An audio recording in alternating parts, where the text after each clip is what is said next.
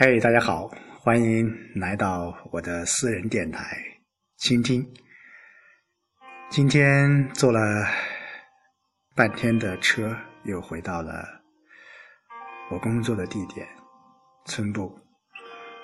呃，此时此刻又坐在电脑前，和大家一起来聊聊啊。虽然今天有点累啊，但是还是想把这个。倾听，一直想做下去。前段时间有人问我说：“青春是什么？”我当时不知所措。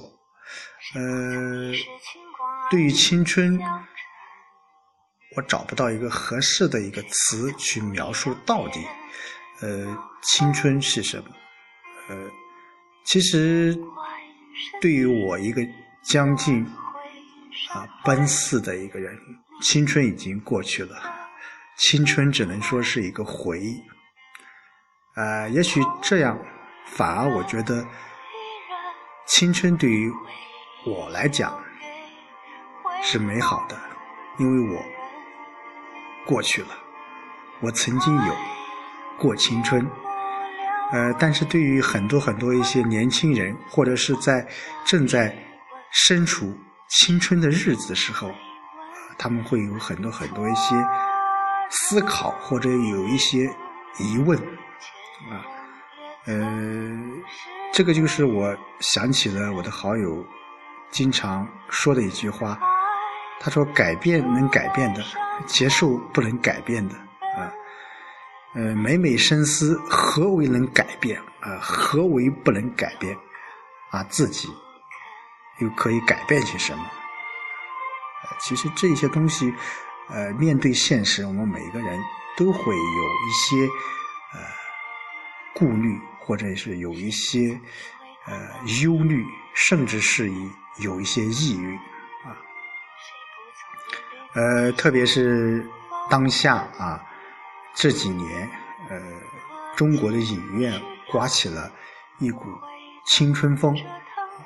无论是前几年的呃致我们终将逝去的青春，啊，再到去年的匆匆那年，还有同桌的你，呃，特别是今当下啊，刚刚呃有万物生长啊，还有左耳啊，特别是呃近段时间何以笙箫默啊，无论是。电视剧还是现在的电影，可以说都刮起了一股青春风啊。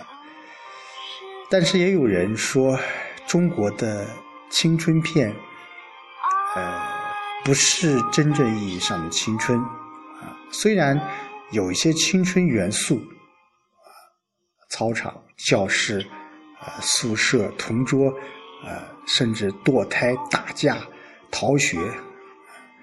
但是这一个这些东西都是，呃，无论是七十年代出生的、八十年代、九十年代，乃至于零零后，都会有的一个非常重要的课题，那就是高考考试。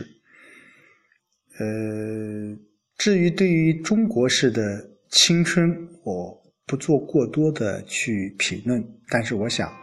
呃，作为一个过来人，青春，呃，在每一个人的心中都会有呃不同的一个答案。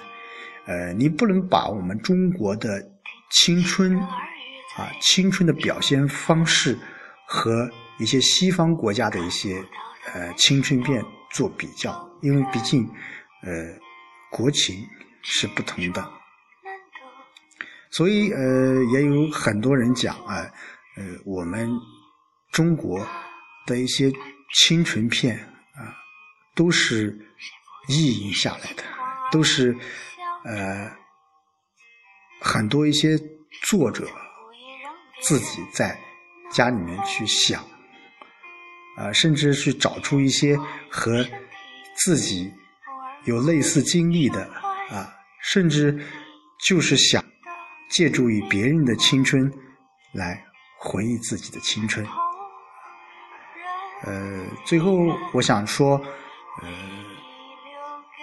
我很怀念我的青春，我觉得我的青春也是很美好的。至于别人的青春如何，别人有他自己的答案，你说呢？好，今天就说到这儿，明天见。